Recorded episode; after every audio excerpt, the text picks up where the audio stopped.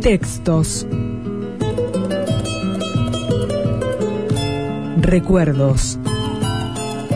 Valores. Sensaciones. Personajes. En el 2000 también. También.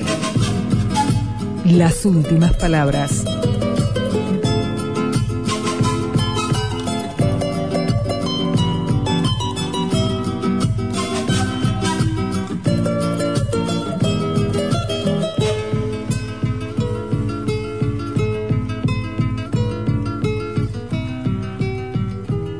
Antes del desastre de La Habana, había visto a Frau Frida en Barcelona de una manera tan inesperada y casual que me pareció misteriosa. Fue el día en que Pablo Neruda pisó tierra española por primera vez desde la guerra civil, en la escala de un lento viaje por mar hacia Valparaíso. Pasó con nosotros una mañana de casa mayor en las librerías de viejo y en Porter compró un libro antiguo, descuadernado y marchito, por el cual pagó lo que hubiera sido su sueldo de dos meses en el consulado de Rangún. Se movía por entre la gente como un elefante inválido, con un interés infantil en el mecanismo interno de cada cosa, pues el mundo le parecía un inmenso juguete de cuerda con el cual se inventaba la vida. No he conocido a nadie más parecido a la idea que uno tiene de un papa renacentista, glotón y refinado. Aun contra su voluntad, siempre era él quien presidía la mesa. Matilde, su esposa, le ponía un babero que parecía más de peluquería que de comedor, pero era la única manera de impedir que se bañara en salsas. Aquel día en Carbaleira fue ejemplar. Se comió tres langostas enteras descuartizándolas con una maestría de cirujano, y al mismo tiempo devoraba con la vista los platos de todos, e iba picando un poco de cada uno con un deleite que contagiaba las ganas de comer.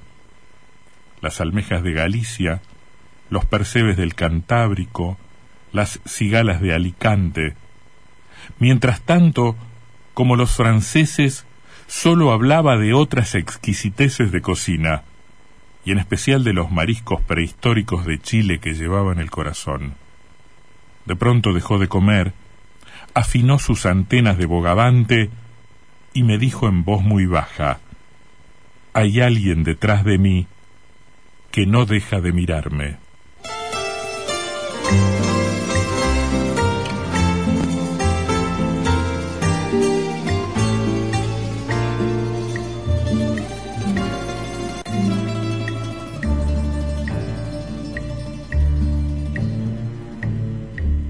Para que nada nos amarre, que no nos una nada, ni la palabra que aromó tu boca, ni lo que no dijeron las palabras, ni la fiesta de amor que no tuvimos, ni tus sollozos junto a la ventana para que nada nos amarre, que no nos una nada. Amo el amor de los marineros que besan y se van. Deja una promesa, no vuelve nunca más. En cada puerto espera. Los marineros besan y se van. Una noche se acuestan con la muerte en el lecho del mar.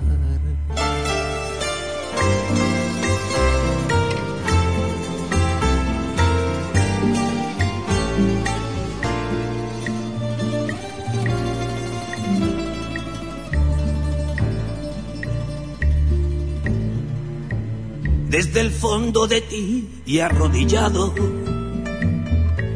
Un niño triste como yo nos mira por esa vida que arderá en sus venas.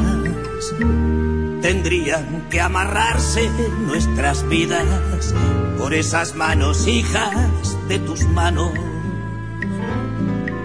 Tendrían que matar las manos mías por sus ojos abiertos en la tierra. Ver en los tuyos lágrimas un día. Amo el amor de los marineros que besan y se van. Amor que puede ser eterno y puede ser fugaz. En cada puerto